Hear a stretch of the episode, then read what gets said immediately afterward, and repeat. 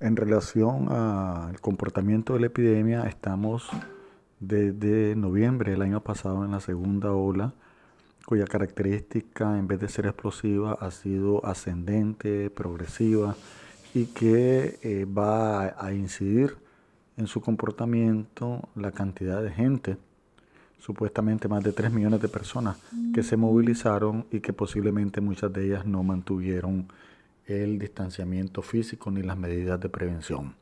De hecho, ya estamos comenzando a ver eh, más casos. Solo el día de ayer yo vi siete casos, hoy en mediodía he visto la misma cantidad. Y eh, también se está observando eh, casos en jóvenes. Entonces lo que esperamos es que haya más casos. Pues lamentablemente no se ha podido comprender aún de el peligro de que trae la aglomeración porque concentra una cantidad de virus y porque el riesgo de adquirir la enfermedad es mayor. Recordando que esta enfermedad puede matarte, pero también puede dejarte secuelas o daño de carácter eh, permanente. Ya tenemos muchos pacientes en Nicaragua con problemas que se le ha caído el pelo, dolores en articulaciones, dificultades para concentrarse, dificultades para dormir, insomnio, etcétera.